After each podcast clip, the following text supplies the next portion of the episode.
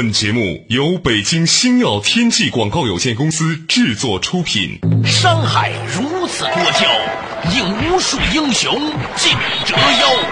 数风流人物，还看我是梁东。大家好，我是吴伯凡。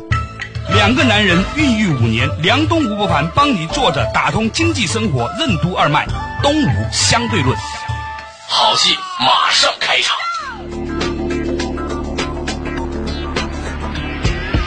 作者打通经济生活任督二脉，大家好，欢迎收听东吴相对论，我是梁东，对面的依然是二十一世纪商业评论主编吴伯凡，伯凡你好。嗯哎，刚才呢，我们来到这个录音棚的时候呢，看到有一则打印出来的旧文，但是呢，我觉得挺有意思，可以跟大家分享一下，是吧？嗯话说呢，据国外媒体报道啊，美国奥兰多环球影城在它的园内新建景区《哈利波特魔法世界》，并且呢，在六月十八号正式向游人开放。嗯。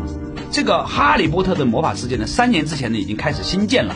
根据罗琳原著的故事和角色设计，并且严格的忠实于电影中呈现出来的视觉形象啊，哎，你听到这个新闻，你的第一反应是什么？嗯，我想到我们中国现在要发展各种各样的创意产业。嗯，有些地方啊，发展创意产业呢。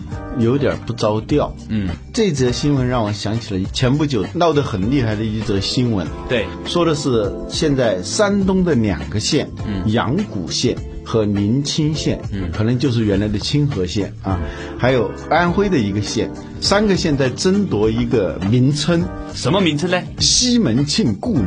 哦，西门大官人呐，呃，都抬出当地的知识名流啊来考证，说西门庆是我们这儿的。山东的这个，我觉得还情有可原，反正小说里头就是那么写的，不是阳谷就是清河啊。对。但是怎么又流落到安徽去？我觉得也是很奇怪的一件事情。对。最要命的是，争夺完活人，争夺死人，争夺完好人，好人可能争夺的都差不多了。对啊，就争夺坏人，还有好多这样的新闻。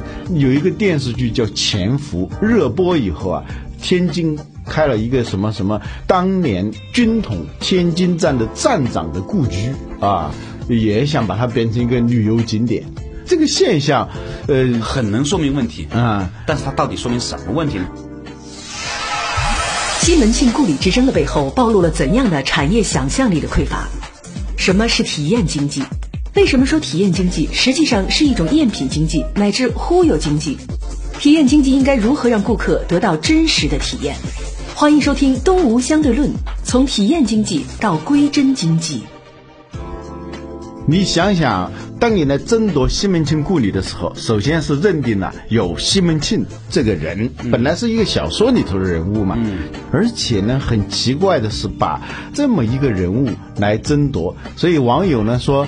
如果将来谁能够争夺成功的话，那么就应该在他们县的那个地方啊，就立一块大的那个牌坊。当你走到那个地方的时候，你看到的是八个字：“银棍故里，色狼之乡。” 铁棍你不立，铜棍你不立，你非要立银棍，是吧？嗯，很多媒体现在都在批判这种现象，是显示出这些当地的某些人啊，这种道德底线失守。啊，这都不算呢。啊，关键是连在创意产业这个事情上太缺乏想象力了。对，太缺乏想象力，太不懂。他本来想做成一门生意，但是这门生意本身的商业价值有多大？它构不构成一个商业模式？它的盈利前景怎么样？他没有仔细的去考虑。对，而反过来，人家这个哈利波特根本就没这个人，他绝对不会说，啊，这就是哈利波特故里。我就告诉你，这就是个虚幻的东西。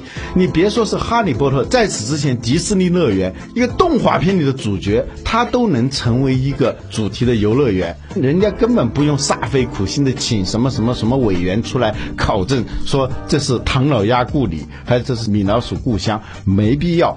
关键是他们懂得这个创意产业，尤其是这种与体验相关的这种生意啊，它是有一套独特的商业模式的。问题是这些地方的人啊，他想第一个要把虚拟人物变成真实的人物，而且这个人很不有趣嘛，是吧？我们不说他道德上败坏，关键谁是你的顾客嘛？对你刚才讲到了一个非常重要的问题，嗯，就是说，当有些县城在争夺西门大官人故里的时候啊，嗯，他们其实忘了一个很重要的观念，嗯，就算你争到了，你将向人们如何展示你的产品和体验？你卖的你向到底是什么？谁去卖这个产品和服务和体验？嗯，人们到这个地方是购买一种特殊的体验，而你现在呢是要信誓旦旦的告诉别人，真有这样一个人。那么，真有这么一个人，你到底能给他什么样的体验呢？对你赋予一个什么样的体验给大家呢？难道要大家来看着这个西门大官人在拖地吗？那显然不可能的，是吧？你肯定希望西门大官人做出符合西门大官人的东西。这显然在当今的道德要求之下，它是不合乎要求的。嗯，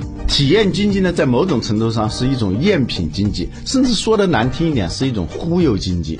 对但是关键是忽悠，你要忽悠出水平，忽悠出模式，你要知道别人愿意为你买单的一个体验，那个体验的支点是什么？你必须要找到那样一个体验。对，所以呢，你可以看到啊这个《哈利波特竞技之旅》的内容呢，包括与哈里、罗恩、赫敏见面呐、和哈利一起在城堡里面吼啊，体验魁地奇比赛呀、感受这个摄魂怪呀、等等等等，还有呢这个什么黑魔法防御教室啊，啊有求必应屋啊，地下室啊，游客可以一睹电影里面分院帽的这个风采。嗯，因为这种体验，包括迪士尼乐园，它没有告诉你说我这是真的，而是说他要给你营造一种超现实的体验，而不是说我把一个现实东西给你了。他明目张胆的告诉你，这实际上是一个不真实的体验，是一种幻觉，是一种魔幻式的体验，它并不是真实的。而我们现在做的这种西门庆故里修一条什么街，雇一个貌似武大郎的人挑着那个炊饼在那头叫卖，对，体验经济不强调的是是不是，你到底是不是西门大官人故里不重要，嗯，重要的是什么呢？重要的是 how，就是如何。而西门庆故里这样的一种封号背后，你无法提供一个完整的体验过程给大家，这才是这个产品和服务设计的最大的问题。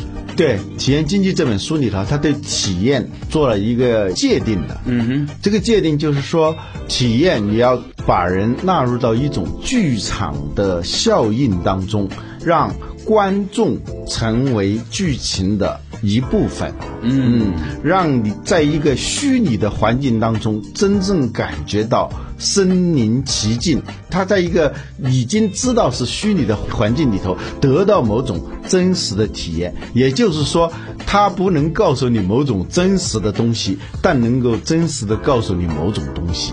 他不能体验某种真实的东西，但能真实的体验到了某种东西。哎，那其实这个话题呢，今天我们就讲到一个关于体验经济的一个问题哈。嗯嗯。我越来越发现呢，整个世界在朝两个方向走。嗯。一种呢是靠计算机提供大量的数据运算，让你的这个生活变得非常便捷的。嗯。另外一条路径呢，其实呢是一个特别个人化的，把所有的东西转换成一个体验的过程，这样的一种经济模式。而且它好像跟所有的行业可以重新界定。比如说，当你把体验的这种思考变成是一个旅行公司的时候，你会重新发现，一个旅行社它不再仅仅是一个旅行打包几日游几日游，嗯，那么你就会花很多时间去想体验的过程。什么叫体验？就是以时间维度去管理你的每一个时间的这种情绪的起伏。我给你举个例子啊，比如说我们参与投资的一家公司叫泰美的这个旅游公司呢，我们甚至会考虑到。这个客户在登飞机以前的这一个小时会很无聊，所以呢，我们的导游甚至会准备一些扑克牌、一些游戏啊。再比如说，我们会发现说，实际上去旅游景点只是很多人的一个旅程过程当中最少的一个时间点，大部分在飞机上或者在大巴上。嗯啊，那么你怎么办？那也许我们会发动一个对山歌比赛，是吧？所以呢，这个东西就是体验，体验的过程就是是以时间维度来完成的。那么很多人都后来他回忆到这段旅程的时候，他回忆到的都不是在旅游景点的那些东西，全部是在这些以前被认为是垃圾时段所产生的价值。这就是关于旅游啊，嗯，如何把旅游经济转变成体验经济。嗯传统的旅游，它一般来说是提供结果的，对。我到了哪儿，对，他的诉求是给别人看的，这一点上我们中国的游客更是如此。对啊，到哪儿去旅游，主要的就是到哪儿去拍照？到哪儿去拍照啊？这什么上车睡觉，停车尿尿啊下车拍照，嗯，呃，三日十国，最后发现实际上是一个照相的过程，嗯就是照相是一个结果啊，我到了哪个地方，嗯啊，甚至是个目的。嗯对，而不是我见识了什么地方，你有没有闻到那个地方的气味？嗯是吧？你有没有摸当地的石头？啊，你有没有在当地跟那个当地的那个民众好好的聊一聊他们的生活，去感受一下他们吃了一顿普通的农家的早餐？嗯，这些东西其实才构成了一个所谓体验经济的一个部分。后来呢，我们把这个整个的思路呢延展到了很多行业。我们发现说，其实你要是做一个药馆或做一个医馆，其实也是一样的。你怎么能够让一个人进入你这个医馆的时候，就已经看到了它的光线，你摸到了那种想象当中榆木的那种老的药柜、啊，你可以亲手的去看一下那个淮山，你拿手上去去摸一摸。嗯啊，甚至你跟那个医生在面对面交流的，他帮你摸脉的时候，我们会建议啊，那医生哈、说你可不可以让你的病人自己摸一下他的脉？嗯，这个其实并不难，但是我很多人其实觉得这个非常有意思。嗯，当我们的顾客有体会到这样的一个过程的时候，他觉得整个的体验是饱满的，嗯，它是充满了这种细节感的。嗯啊，就像你说的这种剧场感的。那么我举这个例子，并不是说为了推销一些东西哈，其实我觉得不重要。我们会发现说，你把这个体验的过程是否能够贯穿到所有行业里面？比如说你是开银行的，很多人现在都没有存折了，嗯，是吧？但是呢，你能不能够每一次呢，还是给他开一个存折，然后呢，对那些 VIP 客户呢，让他们还是走过去打印一个存折的一个单子出来，拿在手上。其实很多人没有觉得这有多重要的，但是如果你那个存折本还设计的返璞归真，很像二三十年前那种存折的时候，你想看那个时候，如果你在那样的一个存折上出现一个一千块钱，得多么让人高兴！现在很多人存折上都有几万块钱、十几万、几十万块钱，是吧？但是那个存折的样子现在很新潮了，嗯。但是你有没有想过把它变成是一个三十年前的存折的样子？他拿着一个三十年前的存折，看着这上面有三十万块钱，哇，他带来的快乐，这钱都是他的，但是你给他创造了什么？你给他创造了一种跨越时空的快乐，嗯，甚至是说给他一叠十块钱的人民币，一万块钱，哇，好多，你知道吗？有一次那个我们过年的时候给人家封红包啊，就在银行里面去换那种十块钱的嘛，嗯，我觉得一万块钱好多，就是那种数一万块钱那种快感。是远远不会是你在一个 ATM 机上面去插卡看着一个数字所产生的那样。嗯，那么我们做银行的有没有想过，你如何的把这种真真实实的返璞归真的那样的一种快感，重新还给你的客户，让他能够体会到这里面的这种快乐？实际上这就是一个从结果到过程。从标签回到体验的一个过程。嗯，写体验经济的这个作者最近又写了一本书，他们把它翻译成叫真实经济，我觉得应该翻成归真经济或者叫反哺经济。它到底这个归真经济和反哺经济是讲什么的呢？稍事休息，马上继续回来。有请吴伯凡跟我们深入的探讨《体验经济》这本书的一个更高级的一个或者更深入的版本。迪士尼乐园和哈利波特魔法世界是如何从一部影片转换成一个体验工程的？什么是归真经济？当世界越来越虚拟化，归真经济为何会更好的满足顾客的需求？为什么说旅游是嫖娼的延续？旅游的诉求正在发生何种改变？欢迎收听《东吴相对论》，从体验经济到归真经济。梁东吴不凡帮你坐着打通经济生活任督二脉，东吴相对论。作者打通经济生活任督二脉，继续回来的东吴相对论。今天我们的话题呢，和体验经济的深一步的发展有关、啊。我们发现说，在现代这个社会，既然中国要向这个服务型的这个行业转变，要解决那么多人的就业问题，由一个工业化的、流程的、流水线的、遏制人性的，现在搞出那么多问题的这么一个经济模型，是吧？慢慢慢慢让更多的人有一种工作的能力，而且能产生服务。那服务行业本质上就是个体验行业。嗯，你把这个整个的服务过程变成是一个非常愉快的过程。你能设计的好啊，那么你的价值就会大。所以我会发现说，这个体验经济真的是很值得我们去探讨的。所以呢，我常常觉得说，如果一个人干过电影编剧啊，嗯，他可以跳出电影界，他去任何一个行业工作，他都会产生一个比他在电影界里面还要更大的价值。这就是《哈利波特魔法世界》，人家就这么干的，从一个电影变成了这么一个魔法世界。据说它的盈利前景非常的乐可观。嗯，比这个电影挣的钱要多得多。比如说迪士尼，对。啊，它原来就是一个动画片嘛，对。现在你说到迪士尼，我们更多的想到的是迪士尼乐园，对。它不再是这个电影了。对啊，所以他就没有那么怕盗版了。当然不是说他们不需要维护版权啊，我讲的就是说，当他们的收入有更多的来自于说把这种影片转换成一个体验的过程的时候，甚至有一些人在网上看呢，或者说盗版呢，都是一个销售工具了。那个碟，当它的经营模式改变了以后，把它的前期的产品和服务变成后期产品和服务的一个营销过程。对啊、之所以它这个盈利前景非常广阔，是因为全世界有那么多的哈利波特迷，对他们无数次的想象过那么一个世界。首先是书、啊，是完全诉诸于你的想象力的。对后来把书变成电影。对呃，让它更接近于这种视觉化的、更真实的这种体验。嗯，但是电影毕竟只是一个简单的这种旁观。嗯，虽然有时候通过那些三 D 啊，通过这种手段让你身临其境，但是它跟真实的进入到那个世界，你从观众变成演员，成为剧情的一部分的这个差距还是非常大的。所以现在这个经济模型的转型，我们过去只是讲要从产品经济转向服务经济，对啊，再从服务经济转向体验体验经济。这个体验经济的作者呢，他觉得光说体验还不够，应该要进一步变成归真的经济。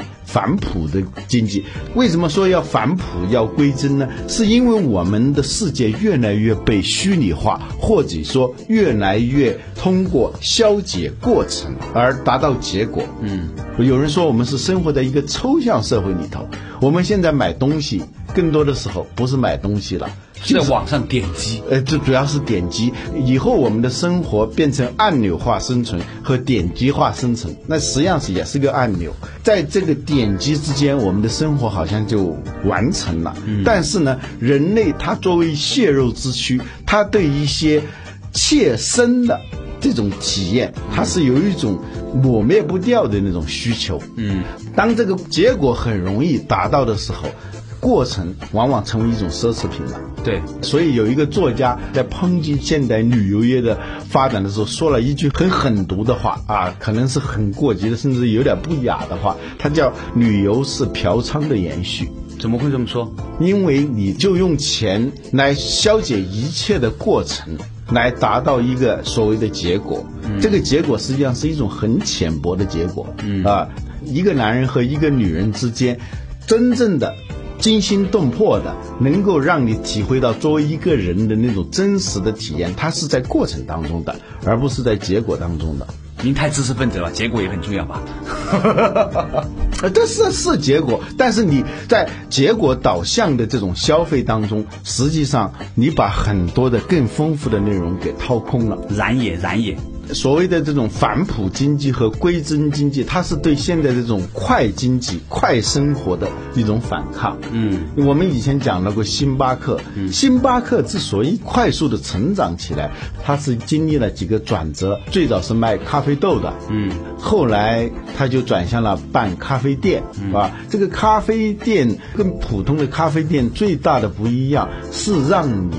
在喝到咖啡的同时，体验到整个与喝咖啡前后的相关的这种体验。比如说，典型的星巴克店，你进去以后，立即就听到那种炒咖啡的那种声音，炒熟的咖啡豆被研磨好了以后散发的那种气味，以及这个勺子跟锅之间的那种撞击的这种声音等等，还有那种灯光，还有比如说你在进入这个咖啡店的时候，各种各样的关于咖啡的知识，甚至是让那些以前只是喝速溶咖啡的这些人去体验怎么炒咖啡。观看咖啡的整个制作的过程，你能够体验到哦，原来喝咖啡是一连串的过程，一连串的事件，而不是简单的一个杯子拿起来就喝。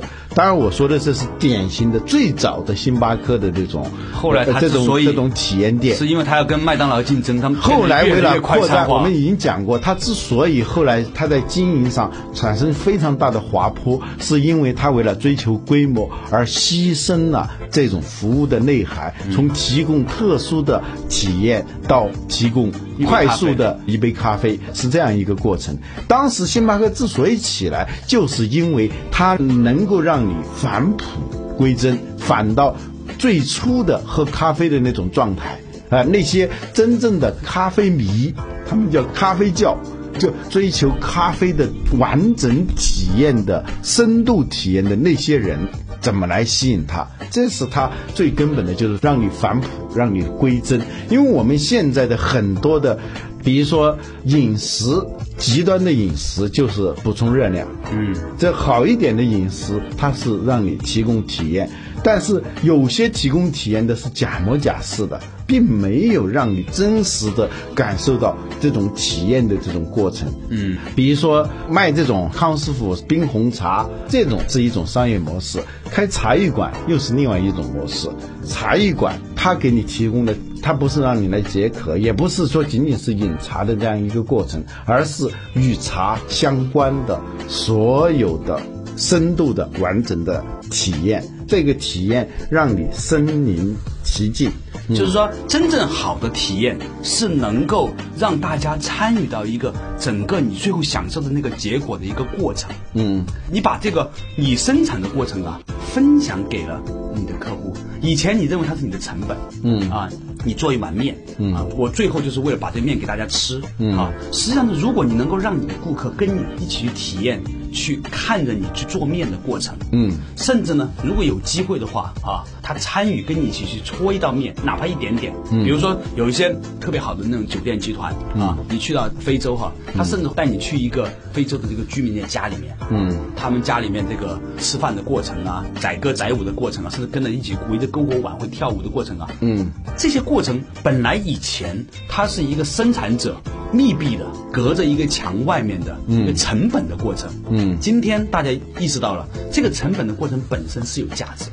为什么会是这样呢？对因为在一个追求效率的经济模式下，追求非效率就是追求过程的这种，反而成为一种稀缺的资源。对而且呢，随着这种各种提高效率的工具无所不在的时候，这种资源将会变得越来越稀缺。对呃，所谓反哺经济，就是让你回到那种。消费本身最初的那种消费状态，嗯，这个时候呢，比如说吃肉啊，在我们能吃到肉之前，这个过程是一个很长的链条，嗯，但是我们可以完全屏蔽这个过程。我们喝咖啡也是这样，从日常的衣食住行到这种完全虚拟的这种体验，让你在这种场景当中回到某种能触动你的最深的体验和记忆的某种东西。这个是将来的一个竞争的点。如果你比别人更能够捕捉到别人的这种体验点，那你的生意就找到了一个支点。哎，你刚才说的这个关于这个体验的过程，我想起某家银行他们推出的一个针对顾客的一个吸引策略，比如说他推出一款游戏，在他的网页版里面呢，让你的小孩子啊可以参与一个虚拟投资买卖股票啊，呃买卖基金呐、然后呢转投定存啊、这样的一个游戏里面去，很多的家长就发现说这个游戏呢能够帮助。他们和他的小孩子共同的在一个很实战的一个情况之下，去了解如何完成投资，并且建立所谓的这个理财观念。嗯，这样的一个过程呢，很多人呢就会把他们的钱就放到这个银行里去了。我觉得这个是一个很好的一个故事。嗯啊，它其实是一个虚拟炒股比赛、虚拟投资管理比赛啊，但是是针对儿童的一个版本。啊，那我觉得呢，他这个故事呢，其实特别充分的说明，现在的服务业，你不仅仅要提供所谓好的产品给大家，嗯，你还要提供好的故事给大家，你给大家设计的是一段美好的人生回忆和一个有趣的谈资。这种体验不仅仅是一个盈利方式，它也成为一种营销的工具。对，举一个例子，现在好多汽车做广告都是用一个精心设计的、有点梦幻性的场景来吸引你，直升机在追一辆汽车，这个汽车遇到了一座桥，这个桥中间断了，它一下开足马力飞过去，跑过了直升飞机啊。这样的东西呢，说起来好像很有趣，其实很无趣，因为大家都知道这是假的啊？是吗？我真的以为是真的。因为说谎话说三遍就成了真理，其实不是的。这种手法用的多了以后，别人觉得这个没有任何差异性。现在的比较厉害的那种营销啊，它不再是仅仅是在剧场里头当观众看你怎么来营销，而是把观众变成演员的一部分。这跟你刚才讲的这个例子有点相似。好多的汽车现在这种营销，比如说他跟一些游戏公司合作，他把他的最新的一款车作为这个游戏的一个道具，它的性能、它的各种各样的特点，你在这个玩游戏的过程当中你是能体验到的。过去呢，我们玩一个赛车游戏的时候，那就是随便任何一辆车，没有名称的。但是你这个车植入到这样一款游戏当中的时候，你真实的体验到这种车的一些很隐秘的这种属性的时候，那么你对受众、对潜在消费者的这种影响力就放大了好多。对，这个呢，就是博凡讲到了一个非常有趣的观点，就是说，体验不仅仅成为了一种价值，可以提供给你的消费者啊，可以向那收钱，更重要的是体验本身也成为了一种营销手段，让顾客在虚拟体验过程当中成为你的忠实的拥护者。嗯，回到那两条新闻里头去，我们就发现这种争夺西门庆故里的这种思路从一开始就错了。为什么错了呢？因为你的所有的想法都集中在是不是。你最后的卖点就变成了什么呢？变成了我是一个名胜古迹，是一个货真价实的一个正宗的西门大官人的故居。且不说这个内容本身是成问题的，本身是可能引起很多人反感的。最重要的是，他忘了旅游现在早已经从为旅客提供拍照背景的这种产业，更多的转向了为旅客。提供真实的体验过程，而不是提供一个结果的时代。对，感谢大家今天和我们一起与吴伯凡分享的体验经济。下一期同一时间再见，拜拜。